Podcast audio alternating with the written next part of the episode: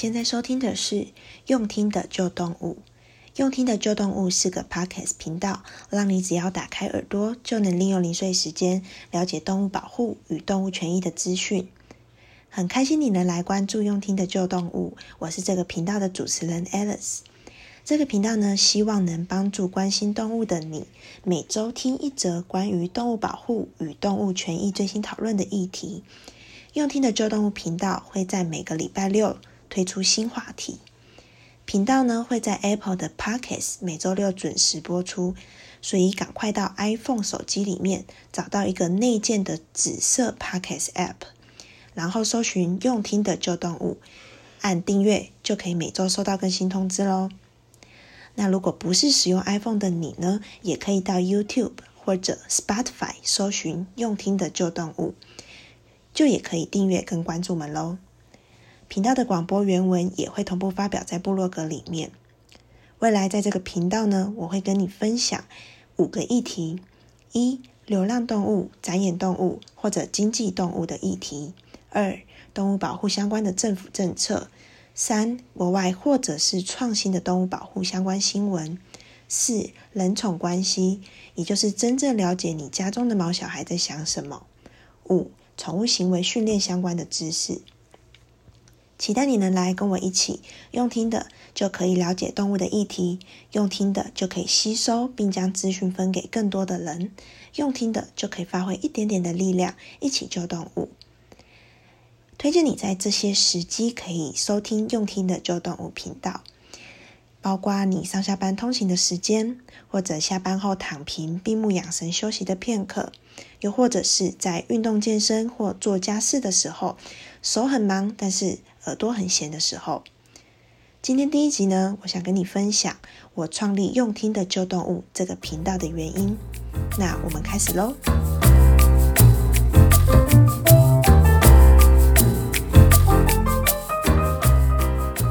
我想想，我过去好像只相对关心流浪动物的议题，包括我会提倡说要领养代替购买，因为你理想中那可爱样子的宠物，很多都可以透过领养来拥有，比如说贵宾啊，或者是柴犬。其实有很多贵宾或是柴犬这样有品种的狗狗，它们都可能被弃养，或者是被繁殖场丢出来，它们也都非常需要有一个家。以及不要有品种的迷思，因为像米克斯狗狗，它们很忠心，体质很好，又很听话，一样很可爱。又或者不要有幼犬的迷失，觉得从小养起才会比较听话，其实不一定。那我开始认识到，有一群人呢，他们非常努力在做流浪动物的 TNVR，也就是捕捉流浪动物，把他们带去结扎，帮他们施打好疫苗之后，在原地放养。所以 TNVR 呢，是希望能够从根源来降低繁殖率，并且让这些狗狗它们拥有自己自由生存的空间。因为收容所在爆量的时候，一样会使动物过得很糟糕。比如说环境的拥挤，它们可能会彼此争地盘打架受伤，可能会因为环境的拥挤，它们会互相传染一些疾病。但是收容所不一定有足够的医疗资源能够帮助它们。那我后来也因为我自己捡了一只狗狗，它叫黑毛。那时候为了想要帮它找主人，所以我认识了一个很努力在帮狗狗做国外送养的女生。我也才真正发现到说，原来一只狗狗要从台湾送养到国外，是需要耗费非常多的金钱、人力、物力的成本，还有很多繁杂的行政程序。包括可能要跟国外的认养家庭做沟通，因为你以为希望你能够把狗狗送到一个远在那么远的国外，但而且又能够值得你信任的地方。那我也发现有一群人，他们也默默的在做生命教育的推广，包括从学童的生命教育，包括从成人的生命教育推广。因为社会上发生了这么多弃养或者是虐待动物的问题，其实啊，很多都是来自于人们对待动物的价值观。因为人类常常会把自己当做地球的中心，会认为我们人类是主宰了一切，而因此少了对另外一个生命的尊重，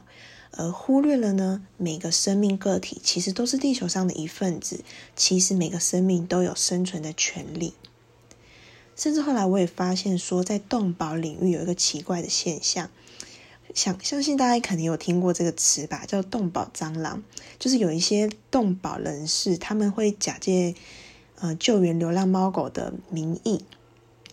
但是呢，他们可能向大众募资募款来了之后，没有好好的把钱用在真的帮助流浪动物身上。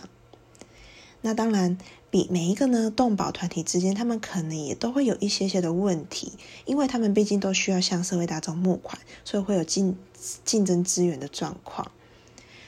所以之后我也会来陆续跟你讨论分享这些议题。今天呢，我也想要再跟你分享，我为什么会开始关注非流浪猫跟非流浪狗相关的议题。我记得大概在三年前吧，我跟我老公到越南旅行。那那时候，我记得我们租了一台机车，要骑过一条盘山公路。那因为那条盘山公路是跨越了越南主要的两个城市。所以呢，许多的物资运送都必须透过那一条公路来达成。在那条公路上面呢，我就亲眼看到了一台大货车，载着整车超过一百只的狗。那那一些的狗都被关在一堆像是鸡的铁笼里面，堆了大概一层楼高吧。那因为大家都知道鸡的笼子其实很扁嘛，狗狗的身高根本不止那样子，所以狗狗里在里面都只能够压低着头，半蹲在笼子里面，不断的哀嚎。想必他们就是要被载去屠宰场的，而且在那个天气又非常的冷，我记得我们都穿了防风的保暖外套，但是我觉得那一幕让我非常非常的心痛，又永远记得。我又也开始在想说，在我们的国家里面呢、啊，我们相对特别关注流浪猫跟狗的问题。但是对越南人来说，狗其实跟猪牛羊一样，对他们来说都是经济动物，都是拿来宰杀吃掉的。那我们可能会挞伐人家说，怎么会吃猫吃狗呢？他们是陪伴动物啊。但我们却把我们平常猪牛羊这些经济动物当成了我们超市里面的日常。我也想想，那我们有什么权利去评断其他的国家他们吃猫跟吃狗的文化呢？所以那一刻起，我就决定我不再吃猪牛羊这些四只脚的动物了。我当然也希望我自己也能够逐渐做到全素的生活，因为我发现我好像真的不一定要吃肉，也不需要吃肉。当然，我不会勉强周边的朋友去改变习惯啦。但是我相信，一个人呢、你的理念或是理想，从自己开始做起，一定就能慢慢的影响周遭的人。就像我老公啊，很好玩，因为我不吃猪牛羊，所以如果我们一起吃饭，他要点这类的餐点的时候，他就得自己全部把它吃完。但是他一个人吃不完，而且又很浪费，所以久了之后，他就干脆不要点了。后来我老公跟我说，他觉得他好像没有那么喜欢吃肉也。吃一点点好像就够了。那除了流浪动物之外啊，我也开始接触到了一些谈论动物平权的资讯，包括像是展演动物，也就是拿来表演跟做娱乐性质用的动物。像是去泰国，可能很多人到那边就会觉得要骑大象，会有一个这样子的旅行习惯。但是我们可能不知道说，那一些乖乖被我们骑的大象，是经历了多少年的虐待跟驯服，才能够变成眼前给游客骑，然后乖巧踢着相夫走规定路线的大象呢？我记得大概十几年前吧，我还不懂得这些动物保护、动物权益的事情，我只知道我自己爱猫猫狗狗，就这样。那那个时候，我跟我爸妈参加了旅行团到泰国旅行。然后刚好那时候就安排骑大象的行程，所以我还是骑了。但是在大象身上，我就发现，诶，这个相夫他好像都拿着一个像是镰刀又像是铁锤的工具，一直敲大象的头，然后把它敲到头破血流。然后我就很好奇说，奇怪，大象不是都已经训练好了吗？你为什么还要一直敲它的头？所以我后来才问导游，导游才说呢，其实因为大象它的皮很厚，而且就算你训练好啊，它其实还是会有任性的时候，所以相夫必须拿这样子的工具敲它的头，敲到它很痛，它才会听话，才会乖乖走你要它走的路线。我当下知道了之后，我印象超深刻，而且我也觉得超残忍，所以我就在想。到底有没有其他友善大象的方式，也能够满足我们这些国外的游客到了泰国、到了东南亚，想要跟大象互动的这样子的旅游体验呢？后来啊，大概四年前吧，我又到了泰国的清迈旅行。那那时候在找行程的时候，我就发现当地有一个救援机构，但它不是单纯的慈善机构，它比较像是一个社会企业。那它就有提供一些旅客的行程。那他们的做法呢，就是收养了一些老病残的大象，在他们的园区安养晚年。这些大象的来源可能是一些东南亚地区过去因为战乱受伤的。或者是因为一些表演动物，但是被主人卖掉不要的，他们的旅行行程方式呢，其实就是让游客一样是付钱，但是付了钱之后，我们不骑大象，不伤害大象，我们是来帮大象洗澡，喂大象吃东西，跟着大象一起散步，但是不控制大象的路线，看它走到哪里，游客就跟着它走到哪里。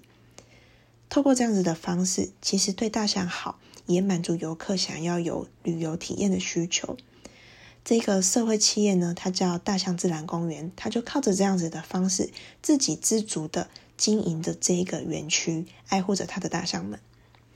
以及还有经济动物啊，也就是我们平常可能吃的肉，或者是做成皮包、皮鞋或者羽绒衣的这些东西，这些我们日常生活中很习惯的商品。到底又有着哪些不为人知的生产过程，或者是一些身为消费者的我们所不乐见的生产过程呢？还有我们平常用的很多可能保养品啊、化妆品等等，其实很多都是透过小白鼠或者兔子，或者是米格鲁那一些实验动物做成的。这些实验动物呢，它们往往是经过一些不必要而且残忍的动物实验。才能够把这样子的一个商品上市。我记得我看过一个数据，他写说有百分之九十八的实验动物都是白白被牺牲掉的。为什么是说白白被牺牲掉呢？因为那些实验项目啊，其实早就已经证明过对人类是无害可以使用的，但却因为某一些国家的政府政策规定，而必须重新再做一次才可以上市。可能许多人也期待。期许自己是个友善动物的人，我也曾经因为不知道、不知情而使用着一些我不认同的生产过程，甚至是虐待动物的所制造成的商品。但是现在我知道了，我可以做出选择，所以我也希望能够让动物权益跟尊重生命这些资讯跟议题，让更多人可以知道。在资讯爆炸的网络跟社群媒体上面。我知道我们的眼睛太忙，有太多资讯需要接收跟处理了。我知道动物相关的议题不是你不关心，不是我们不关心，而是资讯相对的较少，所以比较容易被忽略，比较不容易抢到你的眼球。但是我知道，在你上下班通勤的时间，或是运动做家事的时间，你的耳朵刚好有空，所以我决定成立这个广播频道。期待你的每周一次，把耳朵留给动物，也留给我，让我帮你整理，帮你读，帮你关心动物，了解更多，帮忙你一起用听的救动物。我真的很谢谢你来到这里，我知道你还有很多事情要忙，但却愿意拨出一点点时间跟我一起用听的救动物。如果你有任何的想法、问题，或者希望我能在频道讨论的话题，我都非常期待你能跟我说。无论在我们的粉丝专业部落格或者 Podcast 频道底下留言，又或者写 email 给我，我都会非常高兴收到你的消息。所以要再广告一下，如果你喜欢我的频道，也希望动物们都能越来越好，那我想邀请你在 Podcast 或者是 Spotify，又或者是 YouTube 都可以。邀请你在上面订阅我的频道，也想请你帮我分享给你的家人或朋友，让我知道你也关心动物议题，让我们一起，让更多人都能一起用听的救动物。那我们下次见喽。